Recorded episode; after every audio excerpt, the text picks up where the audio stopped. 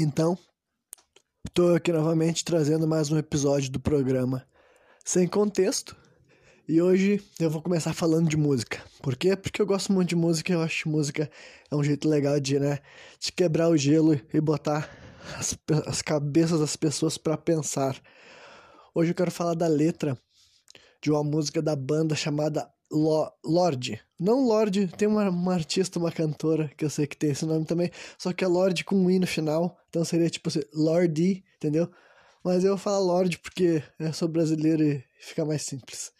Então, né, uma banda Lorde, o nome da banda é Lorde, que um dia eu vou fazer um programa que eu vou falar só sobre eles, porque daí tem acho que tem bastante coisa que dá para falar a respeito do som desses caras, mas basicamente para vocês entenderem o mínimo, mínimo, mínimo de por que, que eu gosto dessa música e por que, que eu acho essa letra muito foda, é porque é uma banda de hard rock, sabe? Ela toca até hoje em dia e tal, nasceu ali no final dos anos 90, e eles têm uma característica que difere eles de todas as outras bandas de hard rock que existem, é que eles se vestem de monstros para tocar, os shows deles têm fantasias bem elaboradas e tal, com bastante maquiagem, e todos eles adquirem uma personalidade assim, de monstro para compor as músicas, entendeu? Eles têm um nome artístico, cada um dos integrantes da banda, e o vocalista, que é o, Mr. Lord, que ele é, digamos, né, o, o frontman da banda, né, a pessoa que tá à frente também, o cara que não é só ele que compõe as músicas, mas todas as músicas têm um pouco dele ali no meio. E então tu entende que as músicas dele sempre vão ter um caráter assim de terror, tá ligado? Eles vão sempre ter letras que falam ou de absurdo ou de assassinato, e assassinato de várias formas, de várias maneiras, sabe? De uh, homem matando mulher, mulher matando homem, ou um monstro, uma criatura matando seres humanos, desde demônios a seres vivos também. E também tem outras músicas de outros temas absurdos, sabe? Que não é necessariamente algo né, assassinato assim tal, mas eles estão falando sobre uma criatura, sobre uma entidade, sobre um ser, sabe, que toca o terror por aí e tal. E... Só que o som deles é hard rock. E o hard rock o que é alto astral, é divertido, é upbeat, sabe, uma coisa alegre, até quase que dançante. Quase que dançante não, realmente dançante, né? Então, a música que eu vou estar tá falando para vocês hoje se chama The Devil Hides Behind Her Smile, né? Que traduzido ao pé da letra, bem dizer, quer dizer o seguinte: o diabo se esconde atrás do sorriso dela, entendeu? Tanto já entende que é sobre um alguém que enxerga uma maldade, né? Ou capeto, capiroto por trás do, do sorriso de alguém. Então eu vou estar só lendo para vocês a letra em português, porque essa música eu acho que é um bom exemplo de mostrar para vocês, conseguir demonstrar com clareza o tipo de letra que eu acho boa porque para mim a música ela é entretenimento, entretenimento como qualquer outro. Então o que ela tem que me fazer é me prender minha atenção, me manter entretido ao longo dela, sabe, ao longo da duração dela. E o jeito que ela soa é muito importante, com certeza, é a parte mais importante, a sonoridade da música, né?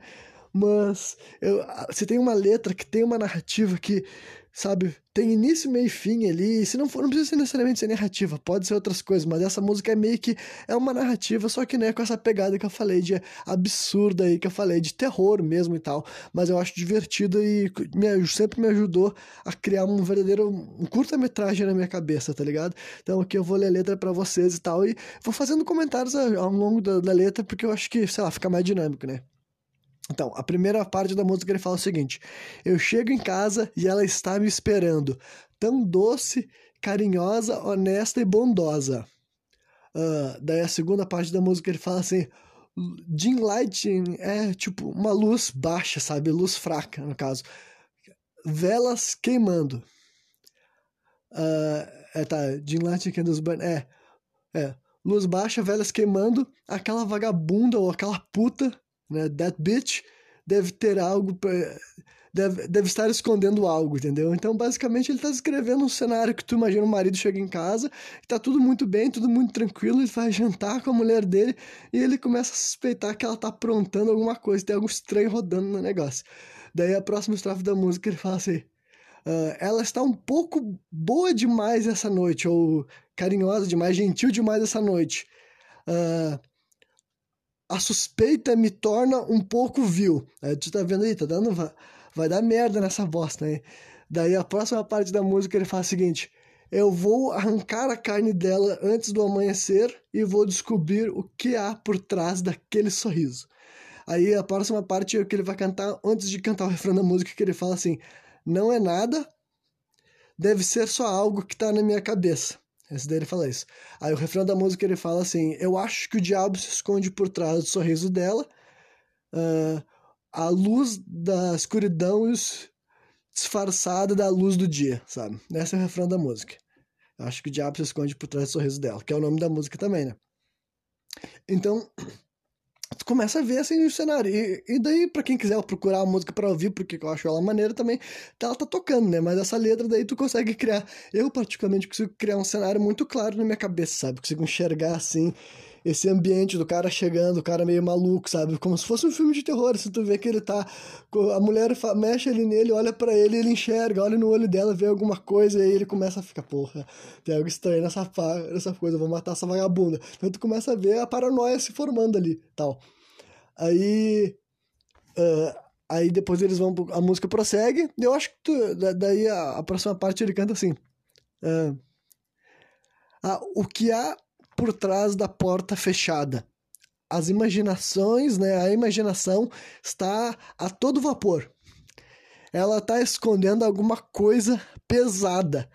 Não tem jeito, eu vou partir aquela puta ao meio, tá ligado? Daí tu vê que, que eu falei, tem esse, essa descrição gráfica visual aí e tal. Né? Polêmica, polêmica. aí depois, a última estrofe tipo, diferente da música, que tem uma letra que ainda não li para vocês.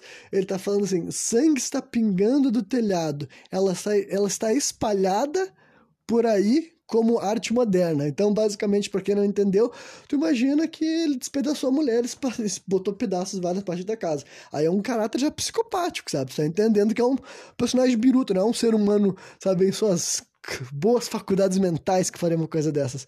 Daí ele ainda adiciona ainda o seguinte: como é que eu ainda posso ouvir ela chamando? Daí abre um aspas para mostrar que é como se ele tivesse como o vocalista estivesse cantando na voz de outro personagem, sabe? Que daí desça, querido, está na hora do jantar. Daí tu já vê, bom, o cara tá ouvindo a voz da mulher que já tá morta. Biruta, né? Biruta. Aí, antes de cantar o refrão de novo, ele, ele fala alguma coisa isso é alguma coisa, não pode ser só algo dentro da minha cabeça. Aí, né, tem uma, uma diferença clara de como foi a primeira vez. Né? Nessa, nesse momento, na primeira vez, na primeira parte da música, ele fala: não é nada, it's nothing, não é nada, deve ser apenas algo na minha cabeça, sabe? It must be all in my head, deve estar tudo dentro da minha cabeça, então ele pensa que está viajando. Aí na segunda parte, que é quando ele já cometeu o assassinato e a barbárie, ele fala o seguinte: it's something sabe? É algo. É o contrário de não é nada, agora é algo. Não pode ser tudo dentro da minha cabeça. Daí agora ele tá, agora que já foi a merda, ele tá se perguntando se ele não tava biruta, né? Que obviamente ele tava, né? É, é bem óbvio. Aí depois ele canta de novo ao refrão, né? Que eu sei que o diabo está escondido por trás do sorriso dela e tal. Depois disso eles vão para um solo, que eu gosto muito também, e a música toda tem uma vibe assim, tu entende que é uma vibe sombria e tal, ao mesmo tempo que ela é dançante. Lorde, eu gosto muito de Lorde por causa disso, porque eles conseguem fazer um som alto astral enquanto ele está cantando uma barbaridade, entende? É aquela coisa que não entende o que está sendo dito, ninguém nunca vai imaginar que é uma música sobre, né, uma, um, um assassinato assim, tá ligado? Então é doido. E daí a última parte da música dela se conclui com uma risada que inicialmente parece uma risada até normal, uma risada de mulher, pelo menos aos meus ouvidos soa como uma risada de mulher. E quando tá bem acabando a música, a risada ela fica naquele tom como se fosse um, um som diabólico, sabe? Tipo assim, ho, ho, ho, ho, ho. sabe? O meu deve ter ficado uma bosta, mas acho que talvez tenha ilustrado. Ele vai ficando grave até quando desaparece a música, entendeu? Aí desaparece a música. a música chega ao fim. Entendeu? Então é isso aí, é uma jornada. Espero que vocês tenham entendido bem e conseguiram criar imagens mentais para a letra que eu li para vocês. Então isso deu para mim uma, um exemplo de uma letra boa. É uma mensagem boa? Não, com certeza não, é uma coisa horrível. Mas, sabe, é, eu encaro como se fosse um filme de terror, tá ligado? Só que um curta, um curta. Basicamente é uma música de não sei quanto tempo de duração, três ou quatro minutos, sei lá que eles estão descrevendo uma coisa assim, né? Que eu julgo da mesma maneira que eu estaria julgando filme de terror, tá ligado? Eu não acho que a música tem que estar tá passando uma mensagem boa para tu viver a tua vida. Ela tem que estar tá consistente dentro do que ela quer te contar. E essa música daí para mim é um exemplo disso. Ela tem uma história bem óbvia, bem né, fácil de compreender o que está sendo dito. E eu tipo, compro isso daí. Eu consigo imaginar, tipo, bom, o cara biruta fazendo birutice, entendeu? Matando a, a mulher dele, provavelmente, tal. E, e faz sentido com o nome da música, entendeu? Eu consigo... Isso daí pra mim é exemplo de uma boa letra de música, entendeu? Uma boa história, uma boa narrativa. Como tudo para mim na vida, o que importa é ser uma boa história. então é isso aí. Esse era o assunto introdutório, que já deve ter durado, sei lá, alguns bons minutos de duração. E daí, para concluir hoje, o que vai ser, é, deveria ser pelo menos a parte uh, inicial do. A parte inicial, não. a parte principal do episódio de hoje, o assunto que eu queria estar tá abordando, que é o seguinte: seria o, que eu considero ser o mito da imparcialidade, sabe? A famosa opinião imparcial, opinião neutra, que muita gente fala que dá por aí, ou fala que busca dar por aí. muita gente diz, ah, eu vou dar uma opinião imparcial, sabe? Ou estou sendo imparcial sobre esse assunto, então eu quero falar sobre o que eu. Por que eu acredito que isso é um mito e que não existe uma opinião imparcial? Então, né? Por que, que eu falo isso? Porque, basicamente, sempre que tu tá formulando qualquer opinião sobre qualquer assunto, ela tá vindo de algum lado, de alguma, algum ponto de vista, sabe? Não tem como tu ter uma opinião imparcial sobre nada, porque Nada sobre ti é imparcial, sabe? Não tem nada que, a, a teu respeito que seja imparcial. Tudo que tu fala, tudo que tu pensa, tudo que tu diz, tá vindo de algum, algum grau, alguma parcialidade de acordo com as tuas experiências, as coisas que tu viu, as coisas que tu acredita, as coisas que tu acha que tu acredita. Então, esse mito da imparcialidade não tem. É o que, o que eu, a única coisa que existe na hora de ter opiniões e tal, de ter posicionamentos, é se tu é uma pessoa que tu é inclusiva ou se tu é exclusiva nas tuas opiniões, sabe? Se tu vai conseguir divergir de opiniões, divergir, sabe, de, de por completo com uma com um ponto tu achar que algo tá errado, mas tu ainda assim não vai excluir, tu não vai, sabe, tirar o mérito daquilo lá, ou se não é necessariamente algo que tu não tu não concorda, mas simplesmente algo que tu não aplica pra ti, entendeu? Alguma prática de vida, alguma coisa que tu pensa, ah, eu não quero fazer isso, pra mim não rende, isso não é interessante para mim, mas, né, tu aceita de boa que outras pessoas tenham um interesse maior para aquilo, ou se envolvam muito com aquilo, ou adorem aquilo, enfim. Aí essa é a questão, mas agora não existe opinião, sabe? Uh, imparcial. Isso daí simplesmente não tem. Sempre que alguém vem com esse papo, a questão é que tipo de opinião ele tá dando, se é mais poderada, se é mais moderada, se ele tá se contendo nas críticas, que tipo de, né, quando ele tá apontando os defeitos, algo, na, qualquer coisa que seja, ou se ele tá falando, ah, isso daí é muito tri, muito interessante, mas eu não pratico, ou eu não curto, comigo não é assim, para mim é diferente, sabe? Mas agora, imparcial não existe. Simplificando tudo isso numa única palavra, a única, a única palavra não, né? A única frase.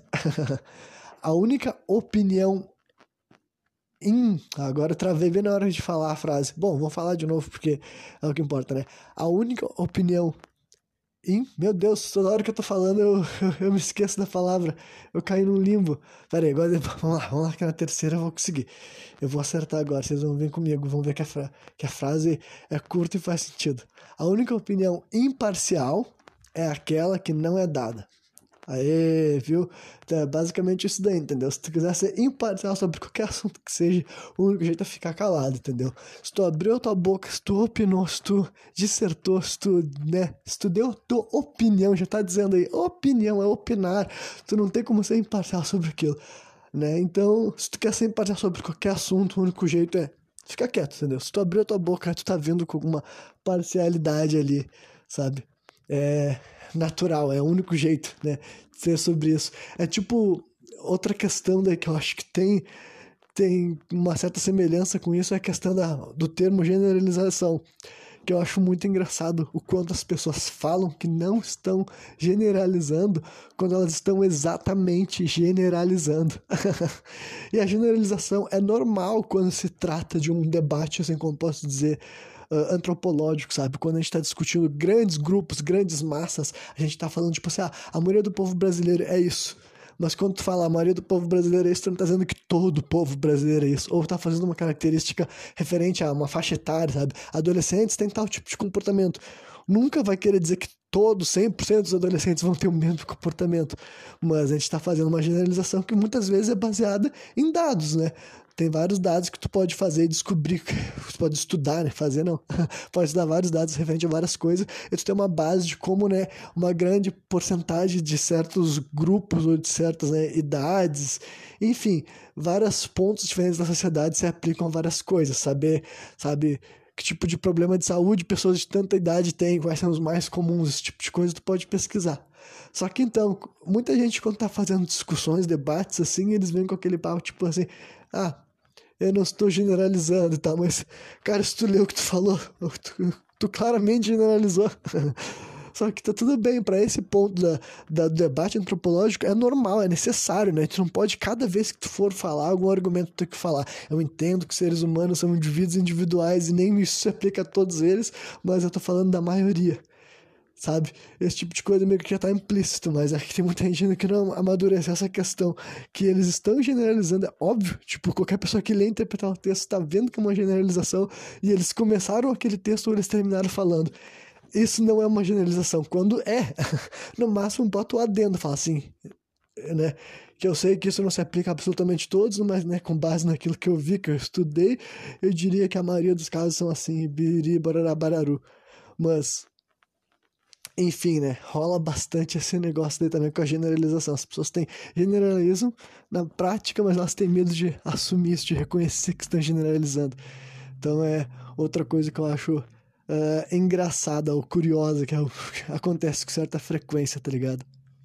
Pelo jeito, eu acabei já me equivocando e não, não fiquei falando só de uh, opinião imparcial até o final do, do programa. já falei tudo que eu queria sobre aquele assunto, eu acho, sem ter que ficar me repetindo, já justifiquei porque de não acreditar em opinião imparcial. Já fui parar pro lance da generalização também e ainda tenho que queimar mais alguns minutos pro meu padrão. Então vamos lá, vamos vir com algumas coisas aleatórias aí. Ah, já sei, há pouco tempo atrás estava vendo um vídeo que tinha uma brisa sobre o lance de viagem no tempo. Eu achei interessante porque, tipo, vou especificar. Daí vocês, quem estiver me ouvindo também pode fazer esse exercício. Se tu pudesse viajar no tempo, só que daí algumas regras que eu vou incluir aqui, assim. Tu pode viajar no tempo, daí, tipo, esquece o lado lógico, racional daquela porra, tipo, ah, o que, que vai acontecer? Se vai criar uma fissura no tempo.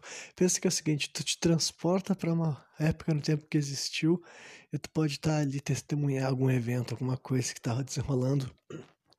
Vamos dizer assim, por uns 5, por uns 10 minutos, tá ligado? Tu não tu não, tu, tu, não interage com aquele mundo, digamos assim, tu, não vê as pessoas, quer dizer, tu vê as pessoas, as pessoas não te veem, tu não pode tocar nelas, tu só pode estar no momento exato que rolou alguma coisa e tal. Aí eu pensei assim, ah, onde é que eu gostaria de estar, o que eu gostaria de ver, né, se eu pudesse ter essa oportunidade. Aí uma das coisas que eu pensei, que meio que não tem como, acho que todo mundo que é, que é maconheiro ou que fuma né? Mesmo que ocasionalmente já deve ter pensado. Qual foi a primeira vez na vida que um ser humano fumou um baseado, né? Fumou um cigarro de maconha. Porque tem que ter tido uma primeira vez, né? Meio que é inevitável. Alguma vez, houve alguma época da história que ninguém tinha fumado, até que daí um dia alguém fumou. Entendeu? Teve que ter rolado esse processo, esse procedimento. E eu tô falando especificamente de maconha, né? Porque talvez não tenha sido a primeira coisa que fumaram, já deve ter fumado outras coisas antes. Mas, né? Eu gostaria de testemunhar isso, gostaria de ver qual foi a, a ideia e a sensação e a brisa. Eu gostaria de saber que, tipo, em que estágio de desenvolvimento, sabe, o ser humano tava, sabe? Que tipo de vida o ser humano tava quando ele decidiu fumar um baseado. Esse tipo de coisa eu acho que seria bem interessante, assim de um ponto de vista assim, antropológico até falando. Isso daí é um, é um lado assim, uma brisa legal e tal. E deve ter outras coisas assim, mas eu também confesso que eu teria uma brisa meio que mórbida assim, tal, de poder testemunhar catástrofes, sabe? E eventos ruins. Porque daí, em primeiro lugar, seria bom porque eu estaria invulnerável, né? Eu não estaria sentindo aquilo lá na pele, estaria só enxergando do ponto de vista de quem estava lidando com aquilo e algumas coisas que simplesmente não tem como tu saber. Digamos, por exemplo, assim, sabe, quando o, o que, aconteceu com o pessoal que tava lá na hora, no momento de um impacto de uma bomba nuclear, sabe? Provavelmente quem tava lá passando por isso simplesmente morreu e tal, e não sentiu nada. Mas agora tu poder estar tá lá enxergando, vendo as coisas acontecer sem que isso te atingisse, né? Porque, de modo geral, eu nunca passei por uma catástrofe, espero nunca ter que viver por uma, mas é né, uma curiosidade mórbida, assim, de viver, enxergar esse tipo de coisa da, da perspectiva quando tá acontecendo, entendeu? Ou então, no caso, explosão de bombas nucleares, é uma coisa que eu gostaria de enxergar, e também também tem aquele caso do vulcão, aquele, acho que é Vesúvio o nome dele, que né? Mas não, acho que não é, não, não, não, não é ele que é o responsável pelo que eu tô falando, que tem aquela cidade que é a cidade de Pompeia, sabe? Acho que fica. Agora deve ser, eu vou confundir entre Grécia ou Roma, mas é um, dos, um dessas duas cidades aí, que teve a cidade de Pompeia, que foi enterrada por fuligem de vulcão e tal, foi soterrada durante muito pouco tempo, eu sei que foi tipo assim, tipo dois dias mais ou menos foi o que levou para uma cidade inteira ser enterrada em fuligem, sabe? Simplesmente desaparecer. Todas as pessoas que estavam naquela cidade morreram, né? Foram petrificadas, ele mumificadas e tal, enquanto caía aquele, enquanto era despejado muita fuligem porque o vulcão teve uma atividade anormal. Então gostaria de estar lá enxergando como é que é isso, né? Porque as pessoas que estavam lá dentro simplesmente morreram e nunca puderam contar essa história. A gente só encontrou lá a cidade nessas, nessas condições. Podemos imaginar que durante dois ou três dias ela foi soterrada por uma forte atividade vulcânica lá e tal da região. Então é algo meio que, né? Surreal, né? Anormal, outra coisa típica que não foi de acontecer muito assim na, na história. Mas, né, então essas seriam algumas das brisas que eu teria, assim, com esse lance de viagem no tempo. Claro que, né, dá pra ficar nisso o programa inteiro, tá imaginando cenários específicos. Mas, né, sozinho não é tão divertido assim. Então, mas quem tiver me ouvindo quiser se imaginar, inclusive quiser comentar também onde, como que gostaria de enxergar numa viagem do tempo nessas condições que eu defini aí, sente-se à vontade, porque eu acho que é o tipo de exercício que é bem interessante, bem divertido de fazer. E deixa eu ver quanto tempo já estamos aqui. É, acho que já deu o suficiente. Deu pra eu ter um, um programa com uma duração um pouco mais dentro do padrão e tal, pra não ficar muito, né, fora de, de métrica, tá? Fora de um padrão ali, porque eu meio que tenho um, um toque, sabe assim? eu sou aquele cara que gosta de quando vai mexer no volume, gosto de manter, manter o volume em números cheios, sabe? Tipo 15, 20, 25, 30. E várias outras dessas coisas, dessas noias, sabe? Dessas compulsões que eu sei que não fazem a menor diferença, mas dentro de mim sempre, sempre eu tô querendo definir alguma ordem, sabe? Alguma regra no meio dessa. do caos que é a vida e a existência, mas, né? É isso aí, espero que vocês tenham curtido mais esse programa. Começou falando de música, se aprofundou no lance da letra da música, né? E depois eu tinha prometido que ia me focar no lance da opinião imparcial, mas acho que eu defini tudo que eu queria ali, sintetizei tudo bem. Inclusive aqui no final vou repetir a frase que diz que, né, a única opinião imparcial é aquela que não é dada, que, né, que isso daí acho que esclarece bastante a situação. E daí abordei um pouco ali o lance também da generalização, que o pessoal tá sempre generalizando e escrevendo que não estão generalizando, né? Engraçado, acho que as pessoas nem sabem o que quer dizer generalizar. e é isso aí, então. Pense também na brisa de viagem no tempo que eu deixei no final. Então, pode deixar que segunda-feira daí eu vou estar com um programa melhor planejado, ou pelo menos com um, o tópico mais definida a ponto de render um pouco mais do que o, o programa de hoje. Mas é isso aí, segunda-feira eu tô de volta com mais um programa sem contexto.